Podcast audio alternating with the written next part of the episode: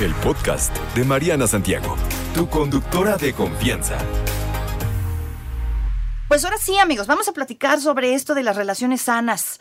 Está conmigo Ana Paola Ramos Uriarte, psicoterapeuta. Y qué importante es, bienvenida, gracias por estar aquí con nosotros. Qué gracias, gracias Mariana, muchas gracias, gracias a ti. Bienvenida. Oye, relaciones sanas en el trabajo, en la casa, con los amigos, con la familia, en general. ¿Cómo se logran? Somos bien complicados los seres humanos y no tenemos como a veces esta noción, ¿no? De, tener una relación sana. ¿Qué se entiende por una relación sana? Mira, una y, muy bueno, muy bueno esto que dices y es cierto, somos muy complicados y sí es muy necesario tener una relación sana y se entiende por una relación sana cuando tú tienes una conexión contigo donde el amor, el amor es la base. El amor propio, para tener amor propio tienes que tener un autoconcepto, un, un concepto de ti misma, de ti mismo y de ahí tienes un sentido de autovaloración, eh, de autoconfianza, de autorrespeto y por lo tanto de autoestima. Oye, cuéntame esto, para tener una relación sana, ¿qué? ¿Empiezo por mí? ¿Yo tengo que ser primero una persona sana? Sí, sí, la verdad es que sí. Todo empieza en uno. Todo empieza en uno, todo empieza en uno, porque no hay manera de tener una relación sana con otros si no tenemos una relación sana con nosotros mismos. Y la relación sana se ve en el, en el autocuidado y en el, la base es el autocuidado y el autorrespeto. Cómo te cuidas a ti mismo en tu mente, en tus emociones, en tu cuerpo, o sea, eh, eh, con todo, tiene que ver con todo. Sí. ¿Cómo le hacemos para fomentar relaciones sanas? Creo que no lo entendemos muy bien, no entendemos esto de sano. Uno creyera que tiene que ver con una relación, ¿no? Eh, donde te lleves bien con el otro, ¿no? Donde seas amable, tal vez, ¿no? ¿Cómo, ¿Cómo podemos fomentar esta relación sana? Ok, bueno, sí hay una parte de, como dices, de, de llevarte bien y de, y de ser amable, pero la base, la base, la base de, la, de, estar sano, o más bien de tener una relación sana, es que tengas autoconciencia.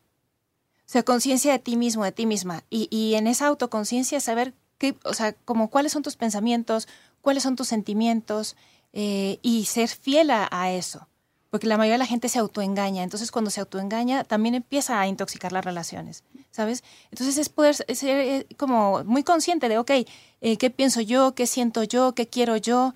Eh, ¿qué, ¿qué, me pasa a mí?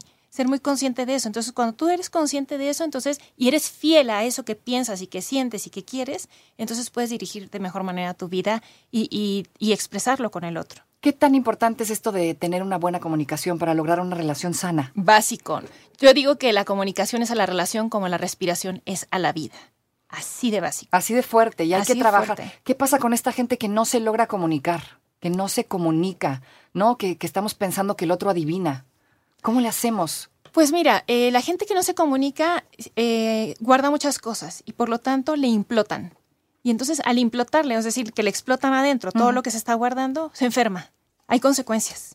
Claro, eso es bien cierto, ¿no? de que las emociones se enferman. Sí, sí, sí. Sí, y, y, bueno, eso es como consigo mismo, pero también con el otro. Cuando no se comunican no hay conexión, porque nosotros necesitamos como seres humanos comunicarnos para conectar y conectar para comunicar. Exacto, y si no estás comunicado, no estás conectado no estás con conectado. nadie. No, no, estás aislado. Si estás aislado, eh, tiendes a mayor depresión, angustia, ansiedad, estrés emocional, etcétera. Vamos para allá. ¿De qué manera las relaciones sanas mejoran justamente nuestra salud mental que hoy está tan dañada? No, y se habla tanto de salud mental y creo que no terminamos de entender qué es salud mental. Claro, claro, claro.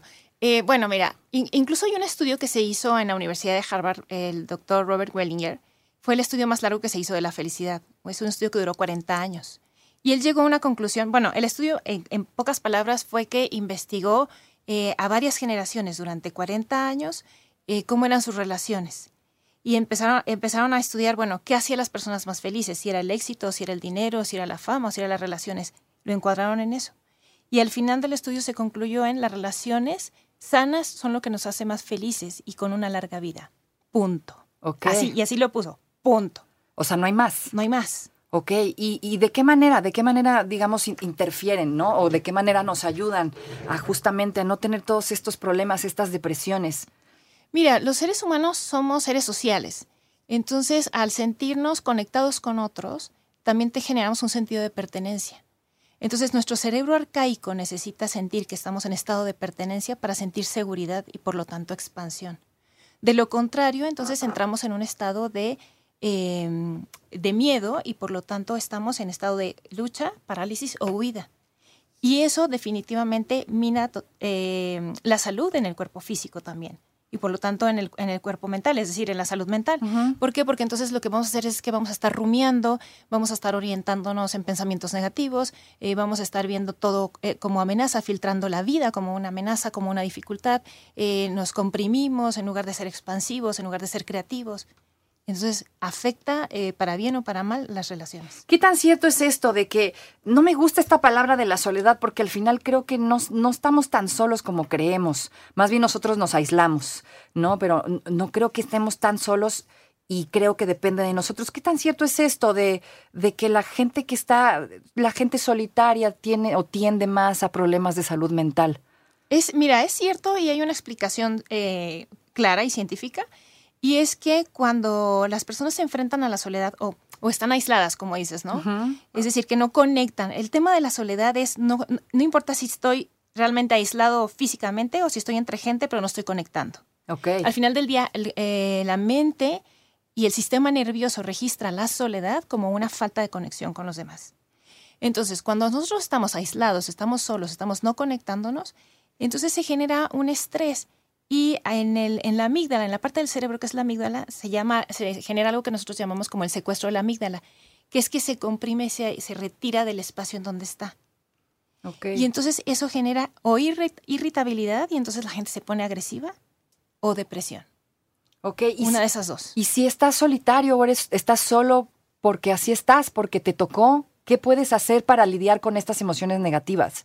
Mira, el te tocó es... Eh, o, o, porque lo decidiste, ¿no? Porque luego hay gente que... consecuencia por eso te sí, digo que sí. no creo en la soledad. Yo creo que el que está solo es porque quiere estar solo. Correcto. Pero, ¿cómo le haces para lidiar con estas emociones? Estoy platicando por aquí con Ana Paola Ramos Uriarte, psicoterapeuta. Estamos hablando sobre las relaciones sanas y de qué manera esto mejora nuestra salud mental. Por eso es importante tener relaciones sanas. Me decías conectar con uno mismo para conectar con los demás. Correcto. ¿no? Fomentar la comunicación, este, el autocuidado, todas estas cosas que a lo mejor pues no las traemos, ¿no? Uh -huh.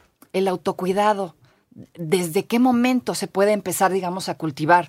No habrá gente que a lo mejor de, de chavo no tuvo esta educación, ¿no? O no tuvo, digamos, este tipo de guía y ahora de adulto, pues de pronto se vuelve más difícil, ¿no? Correcto. Es que, ¿sabes que De niños no nos enseñan a cuidarnos.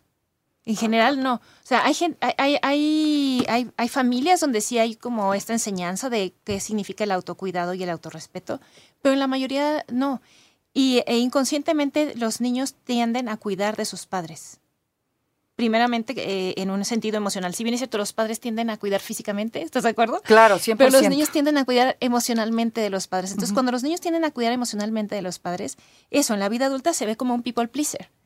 Ok. Ajá, una persona complaciente, uh -huh. una persona que no se pone a sí misma en primer lugar. Y no estoy hablando del egoísmo. Hay una línea muy delgada entre ser alguien que se autocuida y es egoísta. Una línea muy delgada, pero no, no, no es caer en el egoísmo, pero sí es en, en considerarse uno como centro de su vida y de ahí compartirse claro, porque y entregarse de, de a los ti demás. vas a dar a los demás. Correcto, y de, de ti emanas lo mejor de ti uh -huh. o lo peor de ti. Entonces, si, si, tú no te cuidas a ti mismo, tú te abandonas a ti mismo. Entonces, estás complaciendo y complaciendo y complaciendo, pero estás en abandono a ti. Y entonces, al complacer, te vas a sentir que los demás no te retribuyen como tú quisieras. No, porque la, la, la fórmula no es así. La fórmula es desde yo, desde mi centro, desde mi autocuidado, mi autorrespeto, de, de que yo soy el centro de mi vida, me comparto con los demás, me entrego a los demás, doy lo mejor de los demás eh, a, a, los demás de mí y entonces tengo como una retribución de O los sea, demás. primero me tengo que dar yo y luego ya Sí, con los demás. Exactamente. O sea, todo es sí de aquí hacia considerar a los demás, pero también como ponerme a mí mismo, a mí misma en, en el centro del juego de mi vida, porque soy el creador de mi realidad. Exactamente. Hablábamos sobre la soledad, ¿no? Este Sí. sentimiento de eh, que en muchas ocasiones afecta la salud mental de las personas. Pero ¿qué, ¿qué pasa si por elección propia decidiste estar solo? Se puede decir, es que no, no creo que nadie esté tan solo. Me dices que sí. Este, no estás tan solo. ¿Cómo puedes lidiar con estas emociones de pronto negativas de estoy solo, estoy sola, ¿no? ¿Cómo le haces para combatir? Porque mucha gente cae en una depresión a lo mejor equivocada, ¿no? Y, y, y a veces, este, pues la vida está llena de muchas cosas. Correcto. Mira, eh, la, la manera de combatir esta cuestión de la, de la depresión ante la soledad o, de, o, de- o todos los efectos que tiene la soledad es, primero es habitarte a ti mismo, a ti misma. Cuando tú te habitas, habitas tu cuerpo, que que a veces es un poco difícil de comprender qué significa habitarme, ¿no? Pero es como estar consciente y estar presente en mi, en mi propio cuerpo. y entonces hacerme consciente de mis sensaciones, de mis emociones, de, lo de qué necesito. Hay algo muy interesante que nosotros vemos en la terapia, que es decirle a la gente, observa en este momento presente cómo te sientes y qué necesitas. Esa es una clave, una llave mágica para conectar contigo. Si tú cada tantas veces al día te haces una pausa y, respiras profundo, te conectas contigo y dices, en este momento presente, ¿cómo me siento y qué necesito? Y buscas cubrir tus necesidades, ahí tú ya estás en acompañamiento de ti mismo, de ti misma. Y si además de eso dices, ah, bueno, ahora desde este acompañamiento yo quiero empezar a abrirme a, a ser acompañado por otros y acompañar a otros, vas generando conexiones, baby steps, paso a pasito. Así es. Pero empieza por cómo me siento, qué necesito y cubrir mis necesidades. Cerrando ya nada más porque nos están corriendo cómo crear relaciones sanas. Recapitulando un poco. Ok, ¿cómo crear relaciones sanas? Primero creas una relación sana contigo misma y para eso necesitas identificar de qué manera tú estás creando una relación tóxica contigo. Ok.